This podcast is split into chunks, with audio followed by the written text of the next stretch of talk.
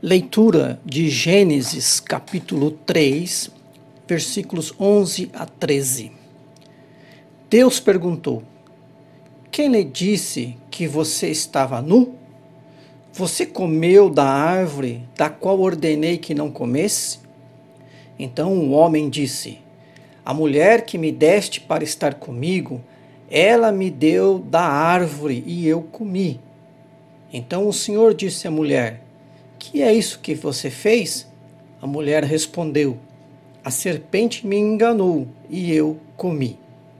Narrativa do autor de Gênesis, tradicionalmente atribuído a Moisés, para registro a toda a humanidade, em especial ao povo de Deus, expondo como o primeiro casal criados diretamente por Deus em plena capacidade do exercício do livre-arbítrio da vontade para o bem ou para o mal, acabaram por escolher desobedecer a Deus. Tal desobediência trouxe sobre Adão e Eva as consequências que já haviam sido anunciadas por Deus, a punição para eles pelo pecado cometido. Nos versículos lidos, Deus questiona o casal a respeito do que haviam feito, para levá-los a entender claramente a responsabilidade deles em seus atos. Diante disso, homem e mulher têm uma reação negativa de tentar se esquivar desta responsabilidade.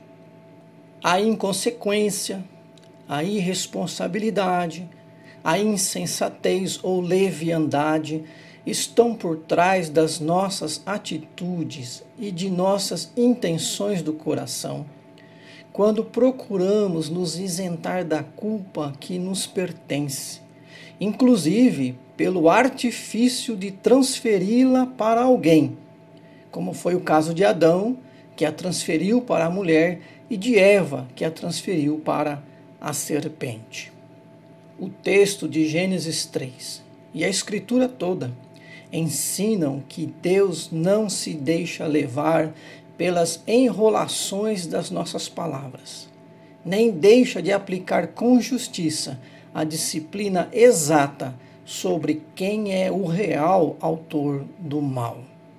Nós não conseguimos enganar a Deus. Até podemos enganar as pessoas, tentar transferir nossa culpa e responsabilidade para elas e obter algum êxito. Mas isso de nada vai adiantar. Temos que agir perante as pessoas como devemos agir perante Deus, com sinceridade e verdade. Se erramos, se somos responsáveis, Deus sempre saberá disso e nos tratará com justiça.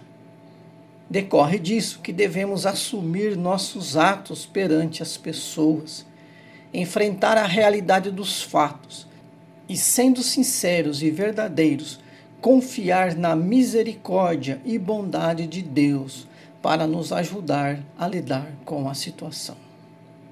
Deus abençoe, Pastor Alexandre Gaona.